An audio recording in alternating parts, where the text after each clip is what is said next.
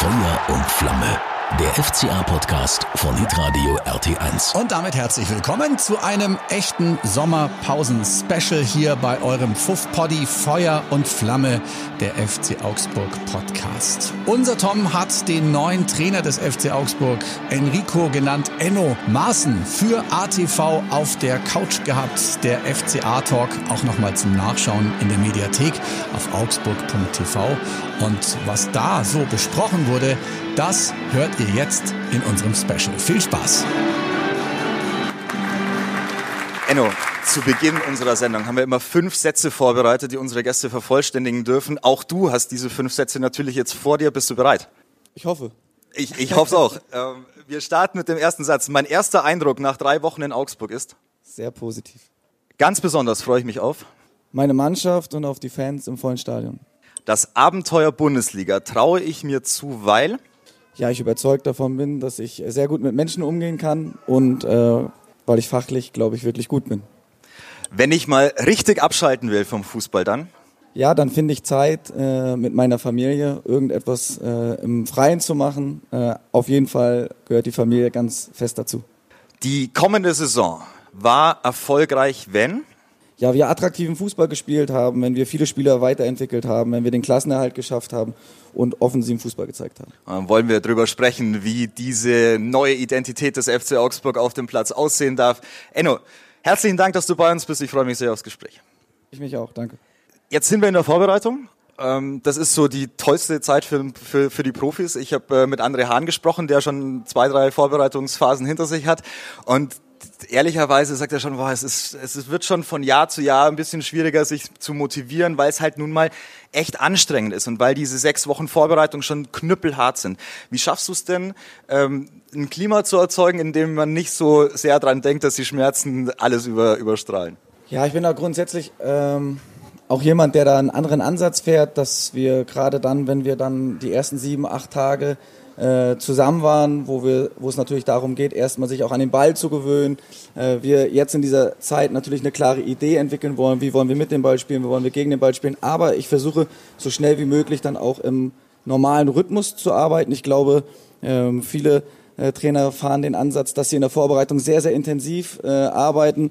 Ähm, bei mir ist es so, dass wir relativ schnell den normalen Rhythmus wie auch in der Saison fahren, weil ich glaube, äh, es macht ja, es macht keinen, äh, äh, keinen großen Sinn jetzt in der Vorbereitung, nachdem man ja in der freien Zeit äh, eher weniger gemacht hat, äh, gerade mit einer Riesenbelastung einzusteigen, hat man einen enormen Belastungs Belastungssprung und da sage ich, okay, eher ein sanfter Übergang in die Vorbereitung und dann relativ normal trainieren. Äh, das ist mein Ansatz auch ein sanfter Einstieg äh, in die Vorbereitung, was die Testspiele angeht, äh, gegen den TSV Schwaben Augsburg. Ähm, das war ein tolles Ereignis in der Rosenau. Äh, 3000 Leute da, hatten richtig Spaß, war auch ein richtig gutes äh, Fußballspiel. 5 zu 0 gewonnen, ähm, dann gegen den äh, VfB Eichstätt auch noch 5 zu 0 gewonnen. Also zwei Testspiele, 10 zu 0 Tore. Zufriedener Trainer? Ja, ich glaube, dass wir viele gute Ansätze gesehen haben, dass wir das eine oder andere Tor hätten mehr schießen können. Aber jetzt gerade auch äh, gegen Schwaben war es natürlich wichtig, auch ein Zeichen zu setzen, in der Region zu spielen. Das haben wir jetzt ja auch gegen, gegen Eichstätt äh, nochmal getan. Ähm, und der Gegner war dann, glaube ich, nochmal einen Ticken stärker. Und da hat man schon gesehen, dass wir uns auch verbessert haben. Wir haben den einen oder anderen Jugendspieler dabei gehabt, äh, weil natürlich auch noch viele Jungs bei uns äh, im Moment fehlen. Aber ich denke, äh, das waren zwei sehr ordentliche Auftritte. Dann wollen wir mal so ein bisschen äh, tiefer reingehen in das, was äh, auf die Fans zukommt. Ähm, du hast sehr viel gesprochen von einer Identität, die der FC Augsburg sich auch neu geben will ähm, unter deiner Ägide. Wie soll denn so eine Identität aussehen? Beziehungsweise was sollen die Fans auf den Rängen äh, spüren auch? Denn Fußball ist, wissen wir alle, Emotion. Ja, äh, sehr intensiv. Ähm, wir wollen schon einen aktiven Fußball spielen. Wir wollen einen aggressiven Fußball spielen gegen den Ball. Mutig. Da ist dann auch der Ansatz, lieber ein Tor mehr zu schießen äh, und nicht jedes Spiel 1-0 äh, zu gewinnen. Ähm, aber natürlich irgendwo auch kontrolliert.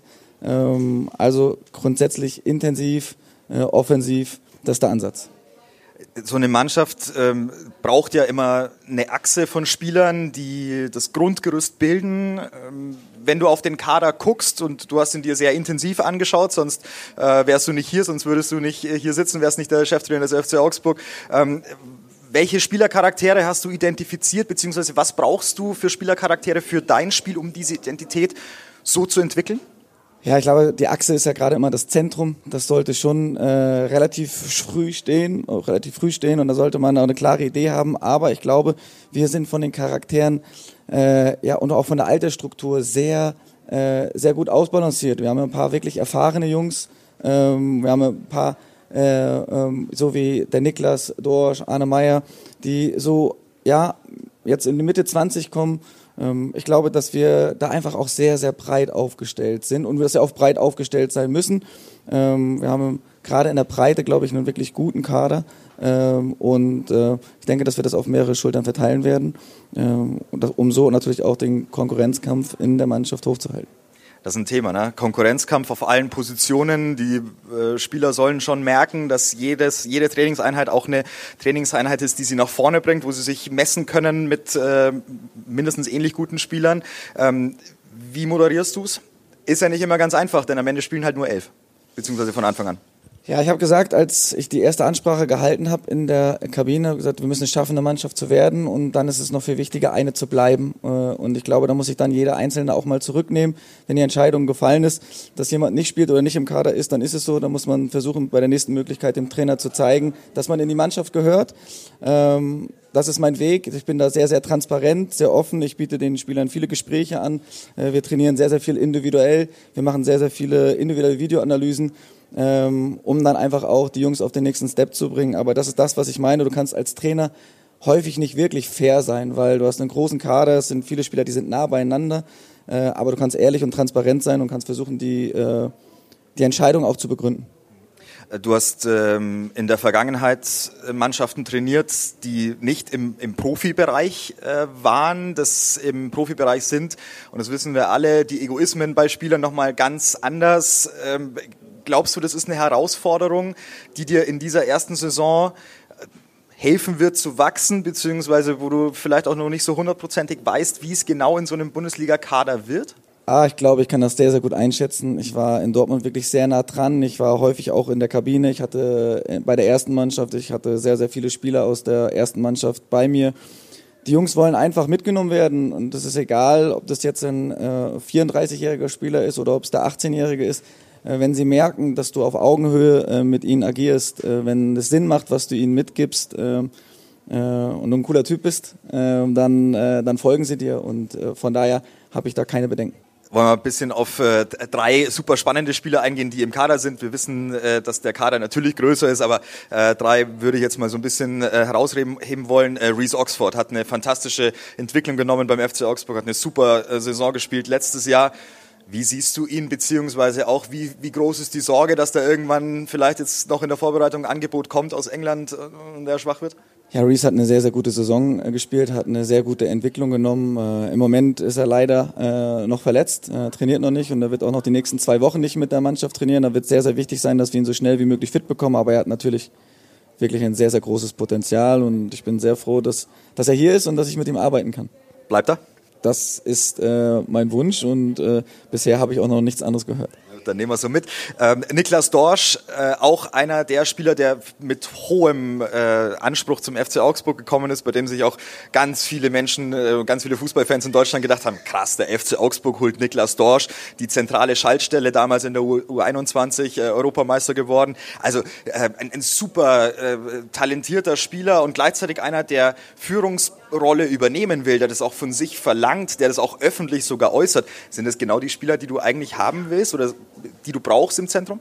Ja, ich glaube gerade Niklas ist ein Spieler mit äh, natürlich auch mit einem großen Potenzial, haben wir gerade darüber gesprochen, aber der das Spiel gegen den Ball und mit dem Ball äh, mitbringt. Und das sind sehr, sehr gute Eigenschaften, wenn du, wenn du beides beherrschst. Äh, ich glaube, dass er ein absoluter Stratege ist, dass er aber auch eine, ja, so eine natürliche Arroganz ausstrahlt, äh, dass, äh, ja, dann komm mal. Äh, und ich will immer den Ball haben. Und das ist etwas, was wir brauchen und was natürlich auch abfärbt. Ähm, ich finde schon, dass er gegen den Ball auch ordentlich äh, zu Werke geht. Ähm, das ist schon wirklich gut äh, und ähm, bei ihm wird es auch wichtig sein, dass er den nächsten Step geht, auch von der Persönlichkeit weiter reift, äh, aber es ist für den FCA sicherlich ein sehr interessanter Spieler. Und dann müssen wir sprechen über den Neuzugang des letzten Jahres, bei dem alle gesagt haben, wow, da hat der FC Augsburg mal tief in die Tasche gegriffen. Ricardo Pepi, ähm, schwieriges erstes halbes Jahr gehabt, äh, logischerweise mit 18 ähm, dann in ein fremdes Land gekommen, ähm, in der MLS durchgespielt, also sicherlich auch nicht äh, ganz frisch gewesen. Wie siehst du ihn gerade? Wie, wie, wie nimmst du ihn mit und wie willst du ihn auf dieses Niveau bekommen, in der Bundesliga tatsächlich ein, ein großer Faktor zu werden? Denn das will er ja auch sein. Also zu mir, wow, das habe ich auch gesagt, als ich hier war. Denn er hat wirklich sehr, sehr gut äh, trainiert. Er hat sich sehr offen präsentiert. Ich habe sehr, sehr viel mit ihm gesprochen. Ähm, jetzt hat er gestern leider nicht spielen können, hat einen Magen-Darm-Infekt. Aber ähm, ich glaube, ich habe da ganz gute Vergleichswerte, auch aus Dortmund. Da haben wir wirklich auch sehr, sehr hochtalentierte Jungs ähm, und mit Ansgar Knauf zusammengearbeitet, mit Yusufa Mokoko, jetzt in ähm, Jamie Bino Gittins, der aus der U19 kommt. So, und jetzt muss man mal die Ablösesumme beiseite stellen. Äh, und man muss auch bedenken, dass man, äh, dass der Junge sehr, sehr jung ist, äh, auf einem anderen Kontinent, andere Sprache, die Bundesliga was anderes ist als äh, die erste Liga in, in Amerika. Äh, wenn man das mal alles beiseite nimmt und einfach nur bewertet, wie gut ist der Junge mit 19 jetzt, da muss man sagen, der hat schon verdammt viel und deswegen wird es sehr, sehr wichtig sein, dass man ihm die Zeit gibt, äh, dieses Potenzial auch abrufen zu können. Aber wichtig wird sein, dass er, ja, dass sich jemand mit ihm beschäftigt, dass man mit ihm spricht, dass er sich irgendwo auch zu Hause fühlt. Ähm, und da sind wir, glaube ich, auf einem ganz guten Weg. Ganz spannend ist die Frage, wo er denn spielen kann. Also äh, viele denken, das ist so der, der Mittelstürmer, den hat man gekauft, der soll, der soll viele Tore machen. Ähm, jetzt hat habe ich zum Beispiel auch den Eindruck, dass äh, er schon ein sehr spielender, sehr, sehr variabler Stürmer ist, der auch durchaus auf der Außenbahn äh, mit äh, zu Hause ist, ein bisschen eine hängende Spitze auch spielen kann. Wie siehst du ihn, also welche Position ähm, würdest du ihm jetzt in der Frühphase so ein bisschen angedeihen lassen? Eigentlich gut beschrieben. Ich glaube, dass er äh, im Zentrum spielen kann, dass er links, rechts äh, um eine zentrale Spitze herumwirbeln kann. Ich glaube, das sind auch seine drei besten Positionen. Aber er kann auch auf dem Flügel spielen, hat ein ordentliches Tempo und einen ordentlichen Zug zum Tor. Aber ich sehe ihn, sehe ihn schon auch dann äh, ja, in der zentralen Rolle oder eben dann so halb links, halb rechts daneben. Ähm, Gerade dann, wenn du einen Wandspieler vorne hast, als Neuner, der die Bälle dann festmacht, äh, auftritt äh, und er dann links, rechts äh, in die Tiefe geht, da hat er schon richtig äh, Speed und äh, aus dieser Position hat er ja auch sein Tor gemacht. Absolut. Ähm Jetzt ist natürlich die große Frage, mit welcher Taktik willst du es angehen? Viele sprechen äh, über Systeme und äh, sprechen darüber, dass die Grundformation möglicherweise ein 3-4-3 ist. Kann man immer ein bisschen äh, schwierig ähm, auch rauslesen, weil wenn ich mir die Mannschaft anschaut bisher, es ist schon sehr variabel. Also das ist jetzt nicht so ganz äh, immer hundertprozentig rauszulesen. Ähm, soll das in Zukunft auch so sein, ähm, weil nun mal gemeinsam angegriffen, gemeinsam verteidigt wird und es auf die Abstände ankommt in den einzelnen Mannschaftsteilen? Oder hast du eine klare Grundformation, bei der du sagst, das ist das, was ich spielen will? Also viele vermuten ja, dass ich dann eine Dreierkette spiele äh, und sagen auch mal, die Dreierkette ist mein Wunschsystem. Tatsächlich ist es nicht so. Äh, tatsächlich richte ich mich äh, vorrangig nach dem, ja, was haben wir auch für Spielerqualitäten und wie kriegen wir unsere besten Spieler auch aufs Feld. Äh, und es ist bei mir sehr, sehr prinzipienbasiert. Es richtet sich tatsächlich gegen den Ball auch häufig am Gegner aus und in Ballbesitz spielen wir dann eine klare Struktur, die wir dann Woche für Woche verfeinern das Spiel mit Ball, das Ballbesitzspiel, das war in der Vergangenheit äh, beim FC Augsburg ein Entwicklungsfeld, um es mal vorsichtig zu sagen. Ähm, wie willst du dieses Entwicklungsfeld angehen? Ähm, kannst du uns da ein bisschen Einblick geben? Ja, sind wir voll dran. Ähm, das hat man, glaube ich, jetzt auch schon gesehen äh, in den letzten beiden Spielen, dass wir uns einfach viele Tormöglichkeiten erarbeitet haben und insbesondere gestern die erste Halbzeit hat mir da sehr, sehr gut gefallen. Das ist ein, äh, ein Feld oder ein Entwicklungsfeld, wo, wo die Mannschaft auch nachlächzt. Ähm, klar, wir sind alle Fußballer geworden, weil wir den Ball haben wollen und weil wir Tore schießen wollen. Und äh, ja, da muss man trotzdem immer gucken, okay, wenn dann die Bundesliga beginnt, wie viel von dem man dann auch schon in der Bundesliga anwenden kann. Aber der Ansatz ist klar, wir wollen es mit dem Ball entwickeln. Aber das, was bisher auch gut funktioniert hat, und das war diese Kompaktheit, Stabilität gegen den Ball, das dürfen wir nicht außer Acht lassen. Versuchen das natürlich trotzdem peu à peu ein Stück weit weiter nach vorne zu verlagern, um den Gegner auch früh unter Druck zu setzen. Gerade mit unseren Ochsen, die wir dann hinten in der letzten Linie auch haben, ist das durchaus möglich, dass wir sehr, sehr hoch verteidigen, weil wenn der Gegner dann in, zum Schlagen gezwungen wird, dann haben wir schon den Speed und auch die Kopfballstärke, um diese langen Bälle auch zu verteidigen. Super beschrieben. Ich glaube, jetzt haben wir ein bisschen Eindruck bekommen. Ähm, lass uns zum Abschluss noch kurz auf die ersten anstehenden Aufgaben blicken. Ähm, Blau-Weiß-Lohne erwartet im DFB-Pokal. Du weißt, wie es ist, mit niederklassigen Mannschaften im DFB-Pokal für Furore zu sorgen. Du hast mit Drochtersen Assel ähm, für, für Aufsehen gesorgt, auch mit Rödinghausen für Aufsehen gesorgt. Also äh, ist es super spannend, jetzt auf der anderen Seite zu stehen und zu wissen, hey, die, die wollen das machen, was ich früher schon geschafft habe? Ja, das Schöne ist, dass ich genau der Mannschaft das auch sagen kann, ähm, wie, wie sich jetzt der Gegner fühlt, wie die Ansprache dort ist. Wir müssen da direkt auf Zug sein äh, und brauchen da einen klaren Kopf. Ähm, Lohne ist eine Mannschaft, da ist im Moment oder sehr, sehr viel passiert. Die bauen ein Stadion äh, für 12 Millionen Euro, ähm, haben, sind jetzt in die Regionalliga aufgestiegen. Wir sind natürlich der klare Favorit, aber äh, das ist ein gutes Team und äh, das hat man im Pokal gesehen. Äh, da sollte man nicht äh, nicht so viel darauf geben, in welcher Liga man spielt, direkt auf Zug sein, Gas geben und versuchen, das Spiel schnell in die richtige Bahn zu lenken. Und das Tolle, am ersten Spieltag direkt Heimspiel. Perfekt gegen den SC so, so wünscht man sich. Ähm, ist ein guter Gegner. Ähm, haben jetzt die ersten beiden Gegner sind dann äh, Mannschaften, die international spielen. Aber äh, ich glaube, ein früher Zeitpunkt, äh, so starke Gegner dann zu bekommen, ist manchmal sogar besser, als sie später in der Saison zu haben mit genau diesem ambitionierten Plan und äh, allem, was dann in der Vorbereitung noch erarbeitet wird, geht's rein in diese Saison.